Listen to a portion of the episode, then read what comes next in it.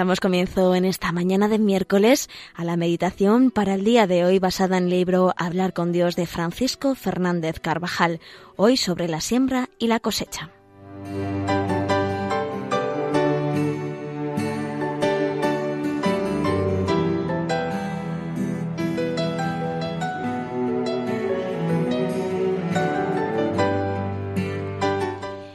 Salió el sembrador a sembrar su semilla, nos dice el Señor en el Evangelio. El campo, el camino, los espinos y los pedregales recibieron la semilla. El sembrador siembra a voleo y la simiente cae en todas partes.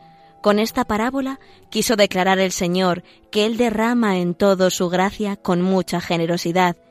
Lo mismo que el labrador no distingue la tierra que pisa con sus pies, sino que arroja natural e indistintamente su semilla. Así el Señor no distingue al pobre del rico, al sabio del ignorante, al tibio del fervoroso, al valiente del cobarde. Dios siembra en todos, da a cada hombre las ayudas necesarias para su salvación. En la oficina, en la empresa, en la farmacia, en la consulta del médico, en el taller, en la tienda, en los hospitales, en el campo, en el teatro, en todas partes, allí donde nos encontremos, podemos dar a conocer el mensaje del Señor. Él mismo es quien esparce la semilla en las almas y quien da a su tiempo el crecimiento. Nosotros somos simples braceros, porque Dios es quien siembra. Somos colaboradores suyos y en su campo. Jesús, por medio de los cristianos, prosigue su siembra divina. Cristo aprieta el trigo en sus manos llagadas, lo empapa con su sangre, lo limpia, lo purifica y lo arroja en el surco, que es el mundo, con infinita generosidad.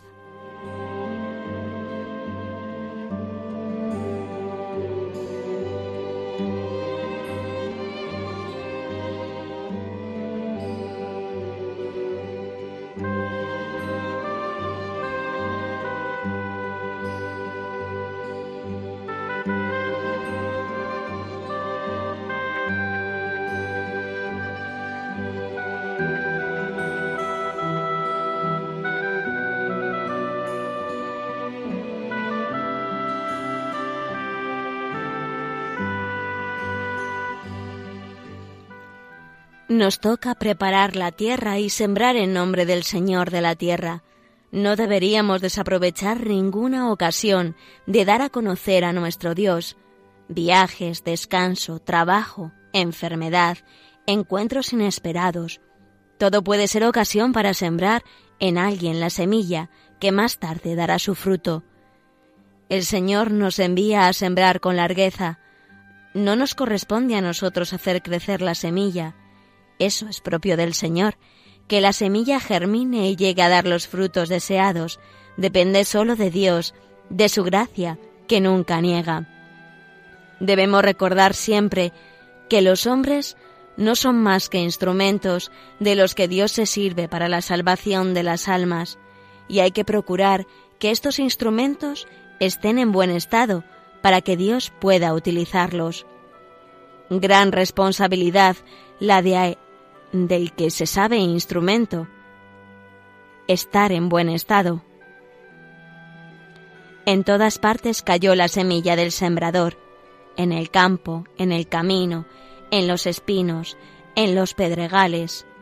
¿Y qué razón tiene el sembrar sobre espinas, sobre piedras, sobre el camino? Tratándose de semillas y de tierra, ciertamente no tendría razón de ser pues no es posible que la piedra se convierta en tierra, ni que el camino no sea camino, ni que las espinas dejen de ser tales. Mas con las almas no es así, porque es posible que la piedra se transforme en tierra buena, y que el camino no se haya pisado, ni permanezca abierto a todos los que pasan, sino que se torne campo fértil, y que las espinas desaparezcan, y las semillas fructifiquen también en ese terreno. No hay terrenos demasiado duros o baldíos para Dios. Nuestra oración y nuestra mortificación, si somos humildes y pacientes, pueden conseguir del Señor la gracia necesaria que transforme las condiciones interiores de las almas que queremos acercar a Dios.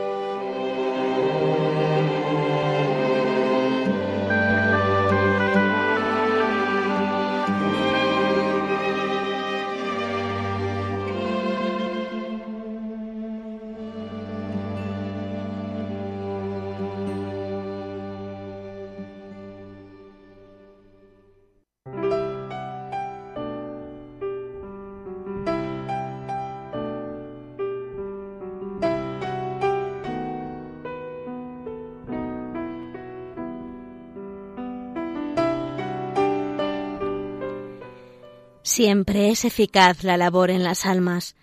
El Señor, de forma muchas veces insospechada, hace fructificar nuestros esfuerzos. Mis elegidos no trabajan en vano, nos ha prometido el Señor. La misión apostólica unas veces se siembra sin frutos visibles y otra recolección de lo que otros sembraron con su palabra o con su dolor desde la cama de un hospital o con un trabajo escondido y monótono que permanecía inadvertido a los ojos humanos.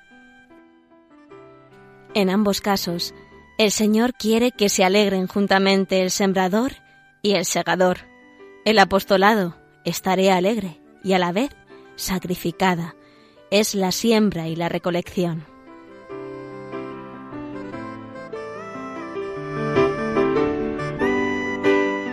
La tarea apostólica es también labor paciente y constante, de la misma manera que el labriego sabe esperar días y más días hasta ver despuntar la simiente, y más aún hasta la recolección.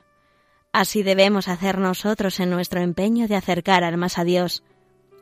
El Evangelio y la propia experiencia nos enseñan que la gracia, de ordinario, necesita tiempo para fructificar en las almas. Sabemos también de la resistencia a la gracia en muchos corazones, como pudo suceder con el nuestro anteriormente. Nuestra ayuda a otros se manifestará entonces en una mayor paciencia, muy relacionada con la virtud de la fortaleza, y en una constancia sin desánimo.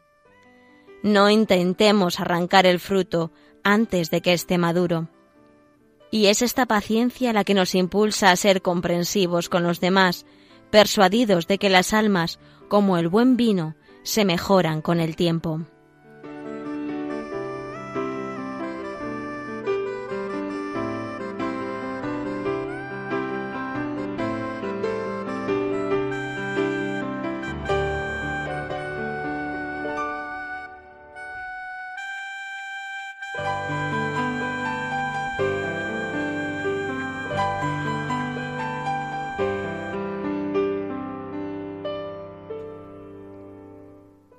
La espera no se confunde con la dejadez ni con el abandono.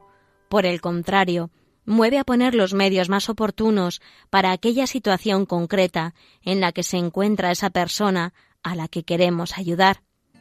Abundancia de la luz de la doctrina, más oración y alegría, espíritu de sacrificio, profundizar más en la amistad. Y cuando la semilla parece que cae en terreno pedregoso o con espinos y que tarda en llegar el fruto deseado, entonces hemos de rechazar cualquier sombra de pesimismo al ver que el trigo no aparece cuando queríamos. A menudo os equivocáis cuando decís, me he engañado con la educación de mis hijos, o no he sabido hacer bien a mi alrededor. Lo que sucede es que aún no habéis conseguido el resultado que pretendíais, que todavía no veis el fruto que hubierais deseado, porque la mies no está aún madura. Lo que importa es que hayáis sembrado, que hayáis dado a Dios a las almas. Cuando Dios quiera, esas almas volverán a Él. Puede que vosotros no estéis allí para verlo, pero habrá otros para recoger lo que habéis sembrado. Sobre todo, estará Cristo, para quien nos hemos esforzado.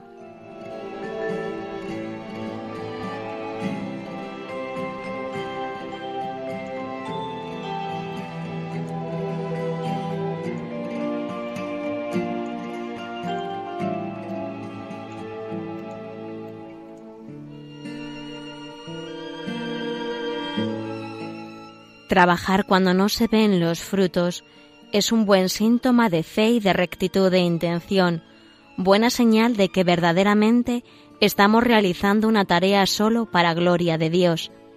La fe es un requisito imprescindible en el apostolado, que muchas veces se manifiesta en la constancia para hablar de Dios, aunque tarden en venir los frutos. Si perseveramos, si insistimos bien, convencidos de que el Señor lo quiere, también a tu alrededor, por todas partes, se apreciarán señales de una revolución cristiana. Unos se entregarán, otros se tomarán en serio su vida interior y otros, los más flojos, quedarán al menos alertados.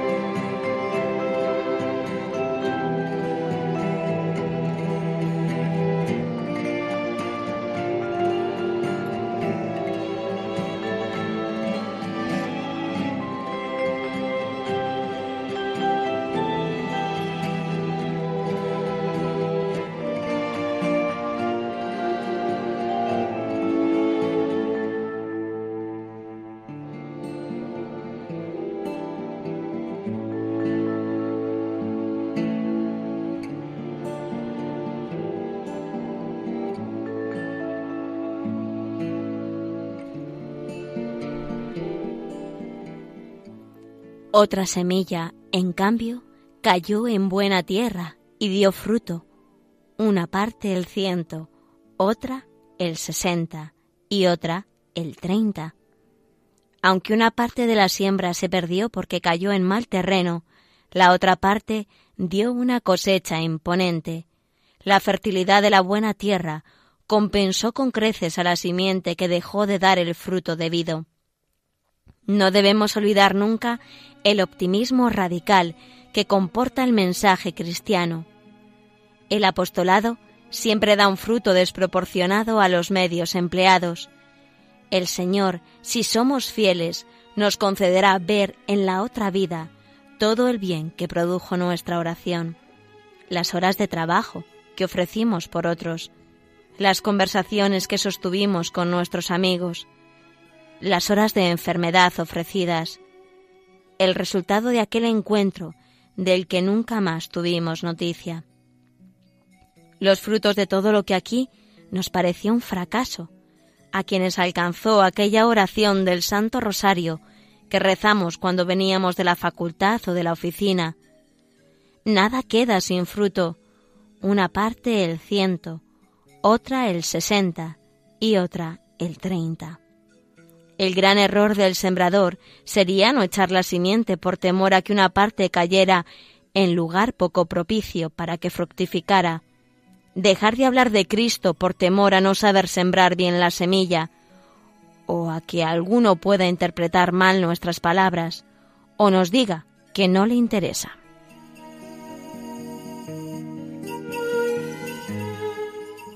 En el apostolado, hemos de tener presente que Dios ya sabe que unas personas responderán a nuestra llamada y otras no. Al hacer al hombre criatura libre, el Señor, en su sabiduría infinita, contó con el riesgo de que usara mal su libertad. Aceptó que algunos hombres no quisieran dar fruto. Cada alma es dueña de su destino, para bien o para mal. Siempre nos impresiona esta tremenda capacidad tuya y mía, de todos, que revela a la vez el signo de nuestra nobleza. Dios se complace en los que corresponden voluntariamente a su gracia. Un alma que se decide libremente a aceptar sus gracias en lugar de rechazarlas. Cuánta gloria da a Dios una persona que se empeña en dar frutos de santidad con la ayuda divina en lugar de quedarse en la tibieza. Cuánto complace Dios en ella. Pensemos cuánto le han agradado los santos, cuánto le han glorificado la Santísima Virgen en el tiempo de su estancia en la tierra. Este ha de ser el fundamento de nuestro optimismo en el apostolado. Dios nos podría haber creado sin libertad, de modo que le diéramos gloria, como dan gloria los animales y las plantas, que se mueven por las leyes necesarias de su naturaleza, de sus instintos, sometidos a la servidumbre de unos estímulos externos o internos. Podríamos haber sido como animales más perfeccionados, pero sin libertad. Sin embargo, Dios nos ha querido crear libres para que, por amor, queramos reconocer nuestra dependencia de Él. Sepamos decir libremente, como la Virgen, He aquí, la esclava del Señor.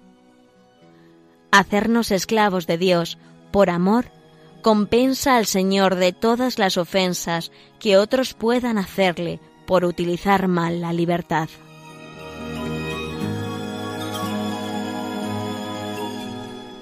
Vivamos la alegría de la siembra, cada uno según su posibilidad, facultad, carisma y ministerio, todos, por consiguiente, los que siembran y los que siegan, los que plantan y los que riegan, han de ser necesariamente una sola cosa, a fin de que, buscando unidos el mismo fin, libre y ordenadamente, dediquen sus esfuerzos con unanimidad a la edificación de la Iglesia.